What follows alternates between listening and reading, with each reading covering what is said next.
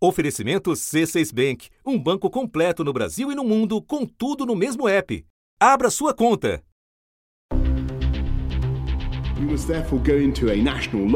O primeiro-ministro Boris Johnson anunciou mais um lockdown em toda a Inglaterra. As escolas vão fechar.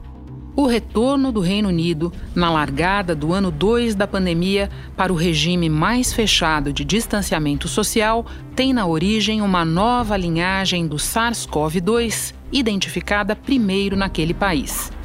A esta altura, são centenas de linhagens do vírus que já matou mais de 1 milhão e 800 mil pessoas e infectou cerca de 85 milhões no mundo. Mas esta, agora, está colocando governos e autoridades de saúde especialmente em alerta. Government scientists are urgently investigating the threat the new variant of coronavirus. Con una nueva variedad de coronavirus que descubrieron en Reino Unido. Partout en France, le variant du Covid a été détecté à Tours. A highly contagious strain of COVID first detected overseas in England. A variante chamada B117 foi identificada no Reino Unido. Ela tem mutações que afetam a maneira como o vírus se fixa nas células humanas e é 56% mais contagiosa. França, a Espanha e a Suécia confirmaram casos da variante mais contagiosa do coronavírus que foi identificada lá no Reino Unido. E há outros países também que confirmaram casos, né? A Dinamarca, a Holanda, a Austrália. A nova variante do coronavírus encontrada no Reino Unido avança na Ásia. O Japão, depois o Líbano, confirmaram casos da mutação em passageiros que vieram de território britânico. As autoridades alertam que essa variante mais contagiosa do novo coronavírus está se espalhando já aqui pelos Estados Unidos. O governo de São Paulo confirmou as suspeitas de que dois brasileiros já contraíram a variante do coronavírus detectada primeiro no Reino Unido. Isso num momento em que vários países enfrentam alta expressiva nas taxas de contágio e nas hospitalizações. Pelo sexto dia seguido, o Reino Unido registrou mais de 50 mil novos casos de Covid. Segundo a Universidade John Hopkins, só ontem 3.744 pessoas morreram aqui nos Estados Unidos vítimas da Covid-19, 12 a mais do que o recorde anterior que foi registrado anteontem. A Califórnia é um dos estados em pior situação. Vários hospitais estão com mais de 90% da capacidade já ocupada. Dezembro já é o mês com o maior número de mortes em toda a pandemia. Foram mais de 65 mil só nesse mês.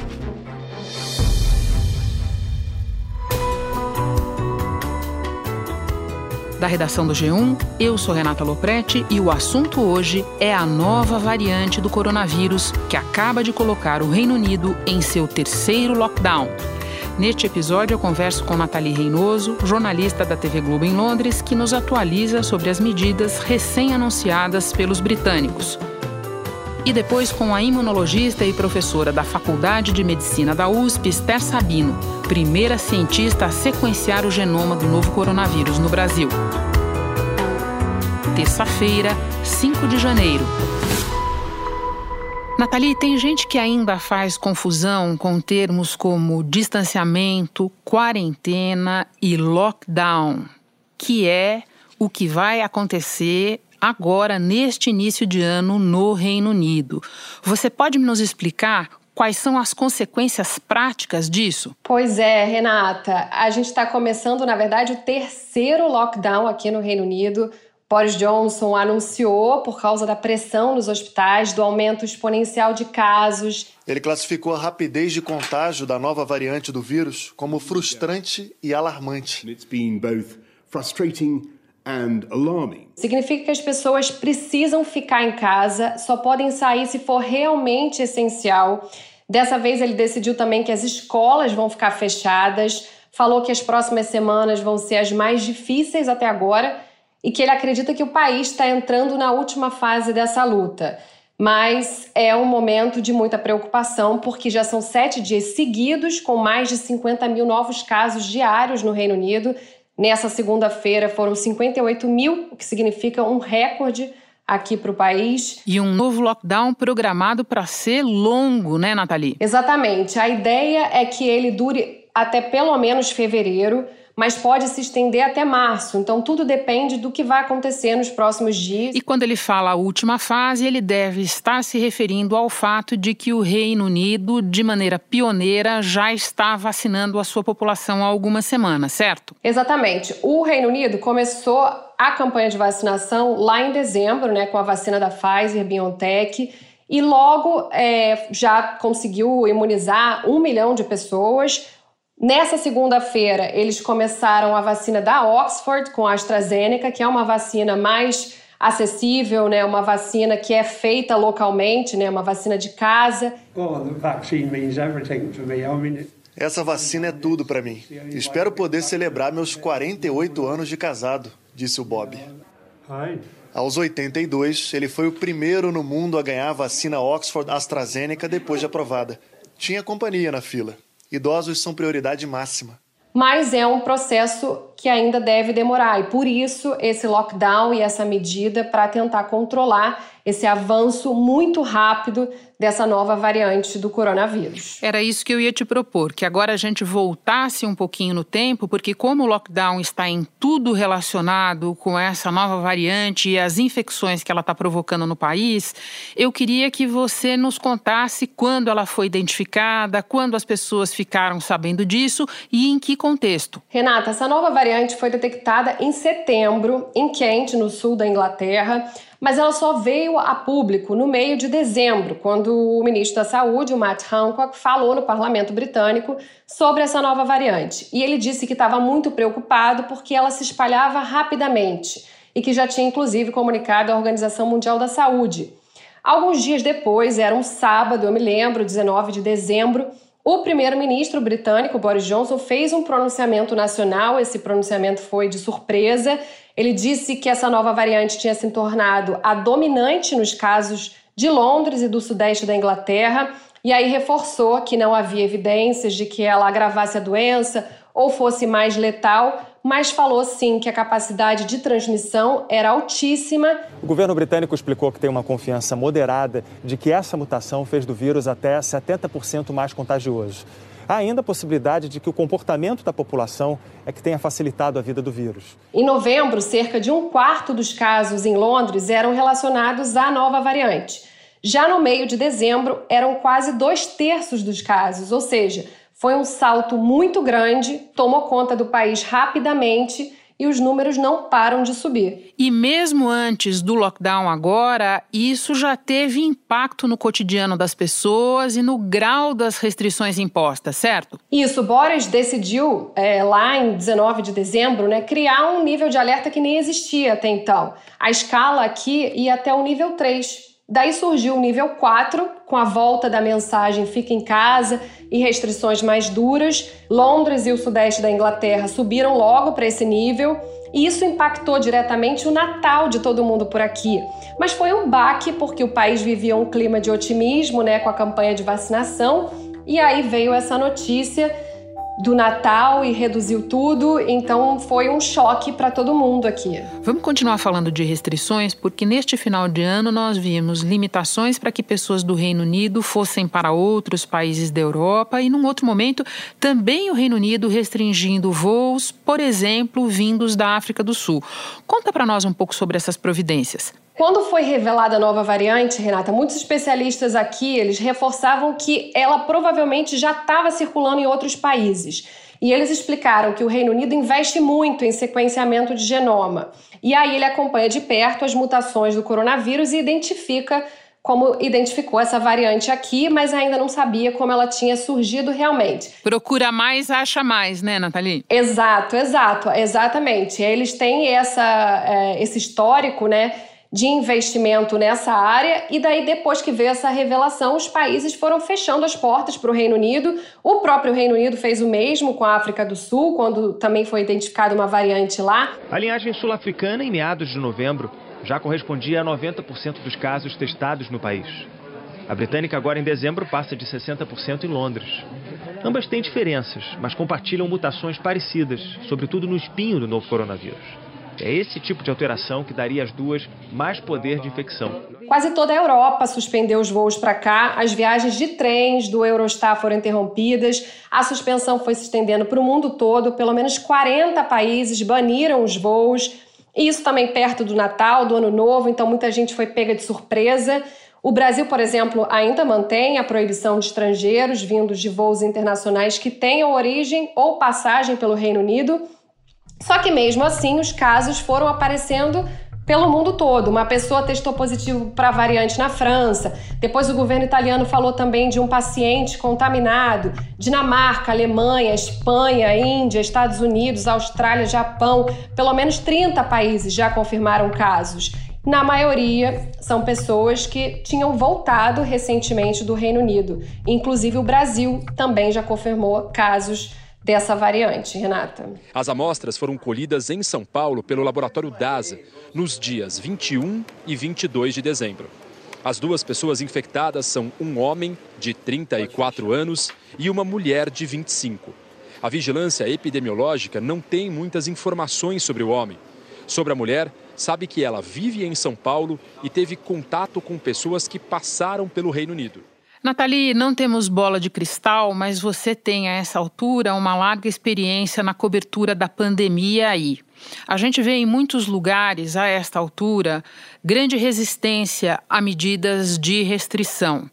Qual te parece ser a perspectiva para esse lockdown? A população vai respeitar? O que é que você percebe eh, andando nas ruas e conversando com as pessoas?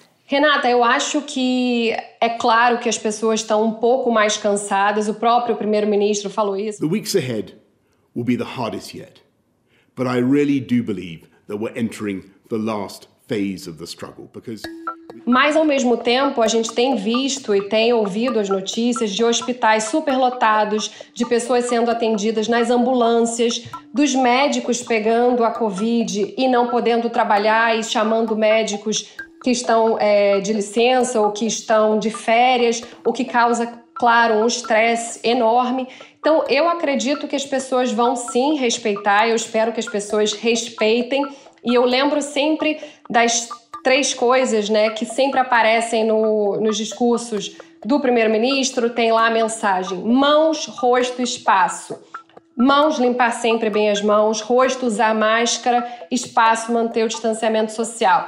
Essa mensagem é a mensagem que as pessoas precisam continuar, independente da variante que for, são as mesmas recomendações. Mãos, rosto, espaço, recomendações importantes para nós aqui também, que eu te agradeço por fazer logo num dos assuntos primeiros desse ano novo e te agradeço também por encontrar um tempo para conversar com a gente num dia em que eu sei você está com muito trabalho aí. Obrigada, Nathalie. Obrigada a você, Renata. Um prazer enorme começar o ano ano conversando com você. Até mais.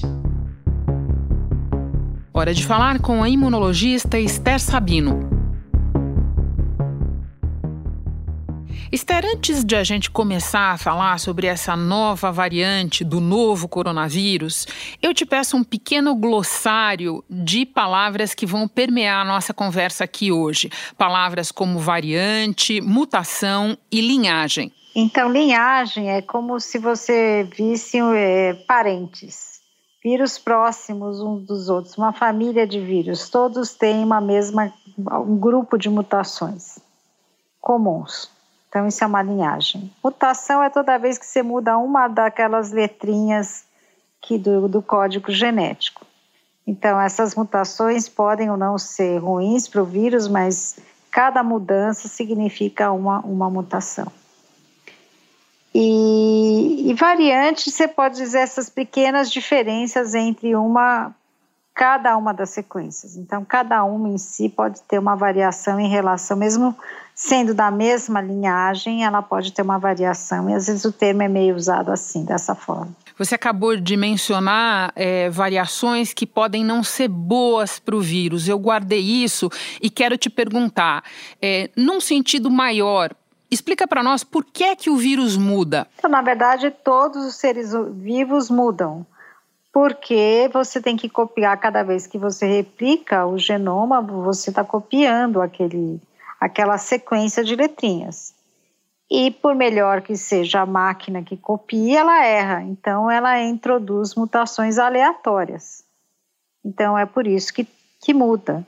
E não é só, só os vírus, só que os vírus não têm um controle tão bom dessa ferramenta e acabam mutando um pouco mais do que os outros seres vivos. Bom, já são mais de 800 linhagens do novo coronavírus. Eu me lembro que quando a gente começou a cobrir a pandemia aqui no Brasil, os especialistas já alertavam que a forma do vírus presente entre nós já não era aquela de Wuhan, na China. Se são tantas as linhagens a essa altura, por que nós estamos ouvindo falar tanto desta nova identificada no Reino Unido numa descoberta tornada pública pouco antes do Natal? Você classificar em linhagens é uma forma de você é, olhar aquele grupo de sequências e saber se está acontecendo alguma coisa de diferente entre eles. E o que o pessoal percebeu é, no final de novembro e começo de dezembro, que especificamente essa linhagem começou aumentar de forma desproporcional. Os estudos feitos na Inglaterra mostraram que a nova variante sofreu oito modificações apenas na proteína S, chamada de spike. É exatamente essa proteína que o vírus usa para se conectar às células humanas, como se fosse uma chave que abre uma fechadura e rompe a parede da célula. Já instalado no organismo, o coronavírus se multiplica com muita rapidez, sugando a energia da célula. Então, ela surgiu em setembro, começou a aumentar o número de de casos apresentando aquelas mutações, a tal ponto que em dezembro 60% da epidemia em Londres era responsável, é, era proveniente dessa cepa. Então, por conta disso, é, analisando os dados, chegou à conclusão que ela tem uma capacidade de transmissão maior. Isso ainda não foi comprovado in vitro, pelo menos não tem os dados ainda publicados é você mostrar que se você coloca essa cepa com outra em célula, ela cresce, ou em animais de experimento que se você coloca as duas ao mesmo tempo, uma tem vantagem.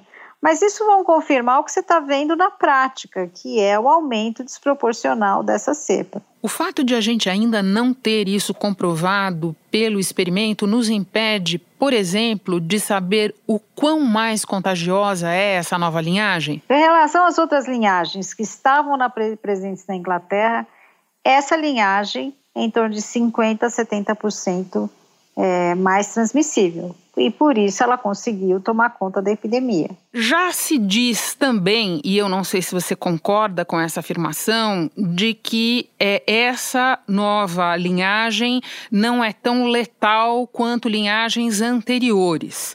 Isso procede ou não? O que eu vi é diferente disso, é que ela não é mais letal. Agora, menos, eu não. Assim, ela é, é, aparentemente igual às outras, mas não menos que as outras. Bom, então, se ela é aparentemente é, igual às outras, a preocupação toda é, que a gente está vendo diz respeito ao fato de ser mais contagioso, é isso? É isso, porque você vai ter um número maior, é, e como tudo isso é exponencial, né?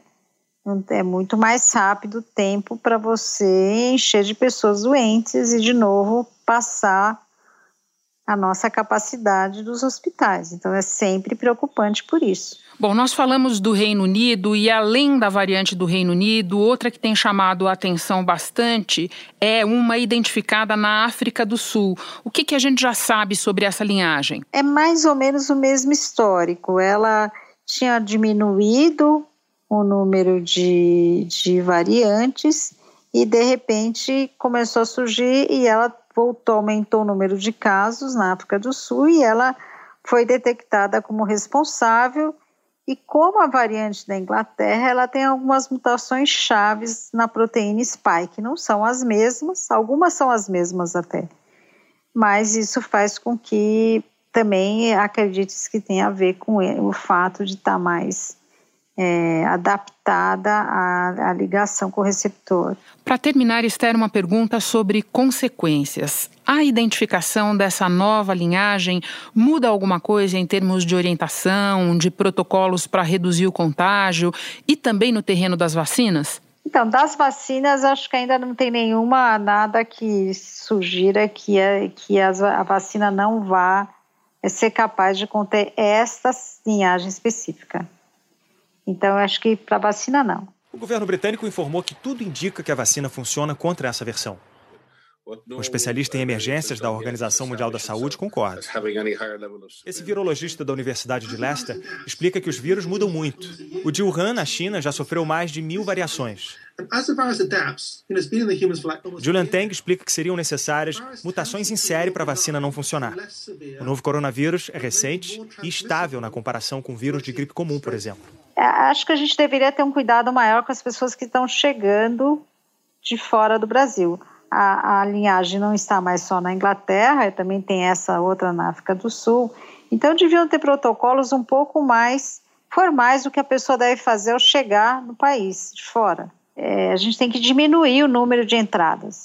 A gente tem que ter uma, algo mais formal de o que a pessoa tem que fazer quando ela chega no Brasil. Em alguns países você chega e tem que ficar 10 dias totalmente isolados. Acho que a gente tem que começar a pensar formas de é, é, melhor controle de quem chega no país. Então, a gente tem que continuar esse esforço de tentar diminuir a transmissão desse vírus.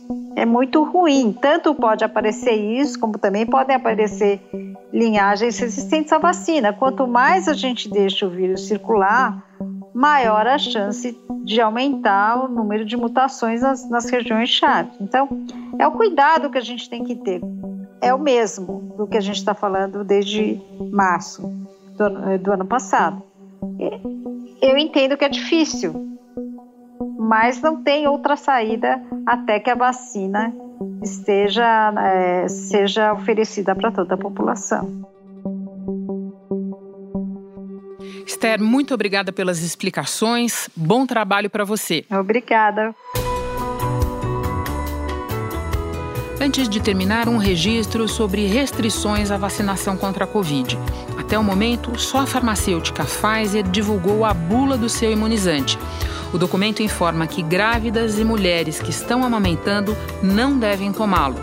Na Rússia, onde é aplicada a Sputnik V, pessoas com mais de 60 anos, pacientes com doenças crônicas, grávidas ou lactentes não estão sendo vacinados. Mas nada disso vale para o Brasil. Por aqui, os médicos só poderão orientar as pessoas quando nós soubermos com quais vacinas vamos imunizar a população. Este foi o assunto podcast diário disponível no G1 e também no Google Podcasts, Apple Podcasts, Spotify, Castbox, Deezer, Amazon Music. Nas plataformas digitais de áudio dá para seguir a gente e assim não perder nenhum episódio. Eu sou Renata Loprete e fico por aqui. Até o próximo assunto.